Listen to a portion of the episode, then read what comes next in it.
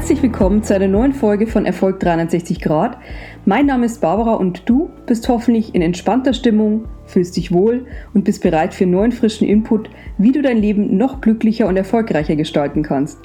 Und vor allem das alles mit Leichtigkeit schaffst. Es geht in diesem Podcast um dich, um deinen Erfolg. Schön, dass du da bist.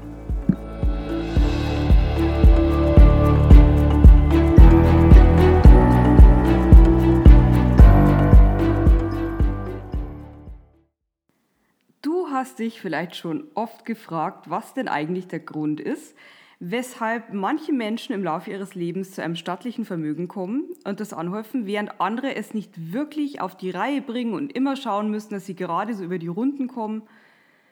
Ja, Vermögen aufbauen hat natürlich zunächst einmal mit deinem Einkommen zu tun, ganz klar. Wo nichts reinkommt in einer nennenswerten Menge, da kann sich auch nichts sammeln. Noch entscheidender ist es allerdings, das Geld dann auch zu behalten. Und das ist ganz wichtig. Hier trennt sich die Spreu vom Weizen.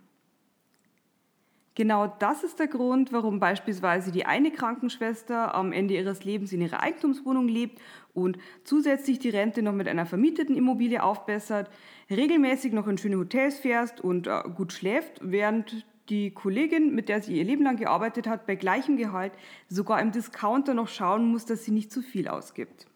Anleitungen und Tipps für das Erlangen von Wohlstand gibt es ganz viele und noch mehr Coaches. Einer davon, ein sehr guter, begleitet mich seit vielen Jahren und ja, es war jemand, der mich mit seiner brutalen Direktheit von Anfang an angesprochen hat. Ich war keine Menschen, die immer so in dem heißen Brei rumreden und so halt die deiti, sondern er war wirklich extrem ehrlich und auch ja, so ein bisschen verletzend, muss man ganz ehrlich sagen. Sein Name ist Gerald Hörhan. Ähm, er nennt sich selbst Investment Punk und wenn man mich heute so als aalglatte Geschäftsfrau sieht, ahnt man nicht, dass ich in meiner Jugend selbst Punk war. Richtig mit Irokesenschnitt in Pink, am Sex Pistols und Metal hörend und komplett außerhalb des Systems stehend. Irgendwann habe ich dann gemerkt, dass das System eigentlich gar nicht so schlimm ist, wenn man verstanden hat, wie es denn funktioniert. Und ja, das war ein längerer Prozess, äh, dazu irgendwann in späteren Folgen mehr. Nun erstmal zu Gerald Hörhan. Er ist ein extrem erfolgreicher Unternehmer, hat in Harvard studiert, ist danach durch die Mühlen von JP Morgan und McKinsey gegangen. Ähm, diese Mühlen haben es offenbar nicht ähm, geschafft, ihn zu Staub zu zermalen. Äh, Im Gegenteil, Gerald Hörhan strahlt nach außen hin Unangepasstheit aus mit seiner Frisur, seinen Doc Martens, seiner Lederjacke.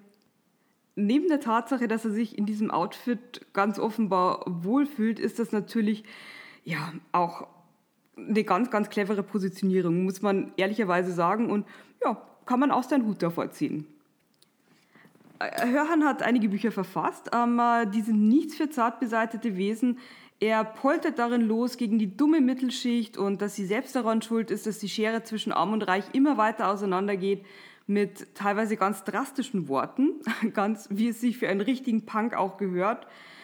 Ja, durch seine Bücher hindurch ziehen sich zwei ökonomische Grundregeln, die durch ihre Einfachheit extrem leicht umzusetzen sind und die doch ständig und unnötig gebrochen werden. Und zwar meistens von denen, die dann jammern, wie die Welt ungerecht ist und wie sie übervorteilt werden.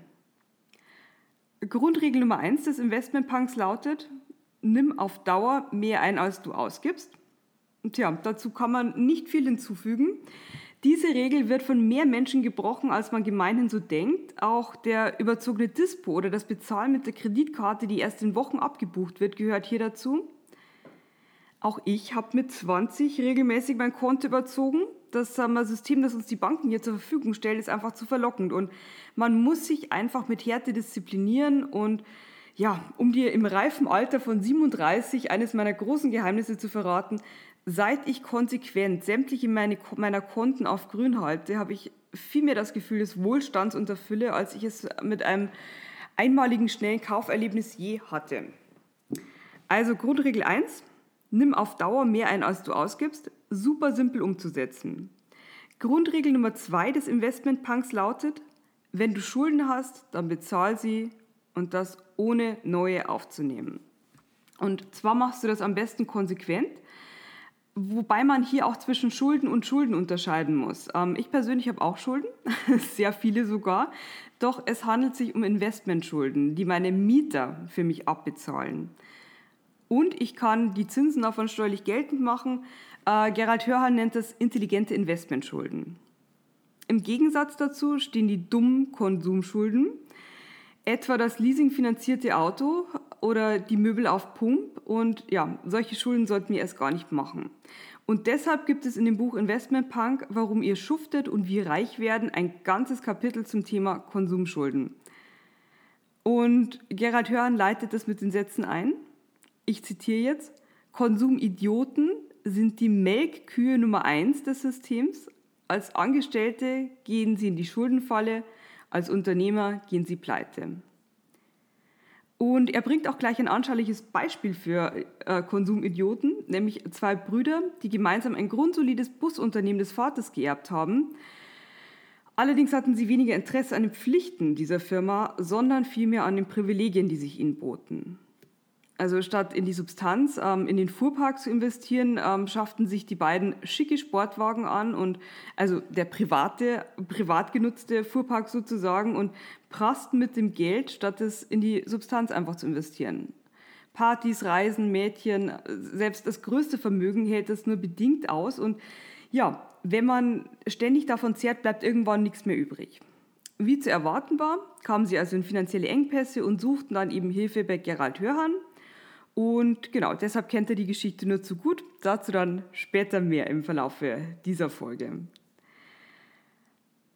Ein Beispiel für die finanzielle Dummheit, die die beiden jungen Unternehmer gezeigt haben, sind die Sportwagen. Zwei niegelnagelneue Porsche. Und ja, wer jetzt den Kopf schüttelt über die da oben, diese finanzielle Unvernunft findet massenweise statt, täglich in deutschen Autohäusern. Auch in der Preisklasse Golf. Bei Autos denken viele Menschen, sie schaffen sich einfach einen Vermögenswert an. Ähm, ja, grundsätzlich ist ein Vermögenswert etwas, das seinem Besitzer entweder durch Wertsteigerung oder durch laufende Renditen Geld Zufluss bringt. Also Aktien, Immobilien, Gold und so weiter. Einige, eine Ausnahme, eine einzige äh, gibt es bei Autos, nämlich bestimmte Oldtimer sind ein Vermögenswert. Mein Mann und ich sind auch Porsche-Fans. Wir haben drei Stück. Allerdings prangt auf allen Kennzeichen dick und fett ein Haar für historisches Fahrzeug. Und ja, mit der Wertentwicklung sind wir absolut zufrieden. Einer davon, ein Targa Urmodell von 1969, wird demnächst verkauft werden. Es ist ein sehr gefragtes Modell. Also es ist auch beim Verkauf deutlich mehr wert als beim Kauf. Vor neun oder zehn Jahren war das etwa. Genau. Beim Neuwagen wird das nie der Fall sein. Wer einen Neuwagen kauft, verbrennt innerhalb kürzester Zeit maximal viel Geld. Binnen drei Jahren verliert ein Neuwagen im Schnitt die Hälfte seines Wertes. Und das Schlimmste ist, viele Menschen verkaufen ihre Neuwagen dann genau nach drei Jahren wieder. Um sich dann ein neues Auto zu kaufen, ja, tja, so kann man auch Geld zum Fenster rausschmeißen, wie auch immer. Toxisch ist auch, so Gerald Hörhan, dass sich die meisten Menschen Autos kaufen, die sie sich eigentlich gar nicht leisten können, wenn sie das Geld Cash auf den Tisch legen müssten. Und so sorgt das System mit Werbung und Leasingangeboten dafür, dass die Konsumschafe immer das Auto haben können, das eigentlich für sie zu teuer ist. Und genauso ist es mit vielen anderen Dingen. Da wird vieles auf Pump gekauft. Das Sofa, die Küche, sogar, beim Versand für Bio-Lebensmittel, bei dem ich Stammkunde bin, wird man nun darauf hingewiesen, dass man auch in Raten bezahlen kann. Also, wo man sich echt fragt, meine Güte, wie weit kommt es denn noch, wenn ich nicht mal meine Lebensmittel Cash bezahlen kann? Ja, tragisch ist dann auch, dass es bei den meisten Menschen äh, dass es nichts bringt, wenn sie mehr Geld zur Verfügung haben, also wenn sie ihr Einkommen steigert. Denn aus dem Golf wird dann irgendwann der Audi und aus der Pension im Allgäu wird dann für den Jahresurlaub einfach das Vier-Sterne-Hotel äh, in Mallorca gebucht. Die Ausgaben dehnen sich also immer gemäß dem Einkommen aus bei allen Menschen bis auf den wenigen, bis auf die wenigen, die das System durchschaut haben und ja, denen der Unterschied zwischen Konsumausgabe und Investment klar geworden ist und die sich dann einfach daran halten. Vielleicht fragst du dich jetzt, was nun eigentlich aus diesen beiden Jungunternehmern geworden ist, die beinahe durch ihren Konsum das Busunternehmen des Vaters ähm, ja, im wahrsten Sinne des Wortes an die Wand gefahren hätten. Hier gibt es gute Nachrichten. es gab nämlich ein Happy End. Nachdem sie das ähm, Hilfeangebot von Investmentpunk äh, Gerhard Hörhan zunächst abgelehnt haben, weil sie seine Forderung nach einer Firmenbeteiligung ablehnten, kam sie dann doch auf ihn zu. Offenbar drückte der Schuh jetzt dann schon so schlimm, dass sie einen noch höheren Anteil abzugeben bereit waren. Und ja, die Firma wurde saniert und gesund gemacht. Die beiden Porsche konnten relativ gut verkauft werden und es wurde ein einziger neuer angeschafft, den sie nun beide nutzen, und zwar ein gebrauchter. Der wurde dann allerdings nicht aus einem Impuls herausgekauft, sondern nach einer Weile Marktbeobachtung und ja, der Preis war deutlich geringer. Der sogenannte L-Faktor, wobei L für Lebensqualität steht, ist praktisch genauso hoch wie bei den beiden bisherigen maßgeschneiderten Neuwagen. Und dieser L-Faktor lässt sich in fast allen Lebensbereichen für deutlich weniger Geld realisieren, als man so denkt. Um aus meinem persönlichen Nähkästchen zu plaudern, ich habe einen Typ Businesshose. Ähm, die habe ich in allen möglichen Farben in meinem Schrank. Sie steht mir perfekt und ich werde mehrmals pro Monat gefragt, wo ich die kaufe, weil, mir, ja, weil sie mir einfach so gut steht. Und ich selbst habe auch einmal äh, eine andere Frau gefragt, wo sie diese Hose denn kauft. Ähm, Kostenpunkt 30 Euro. Wer die Marke haben möchte, schreibt mir gerne.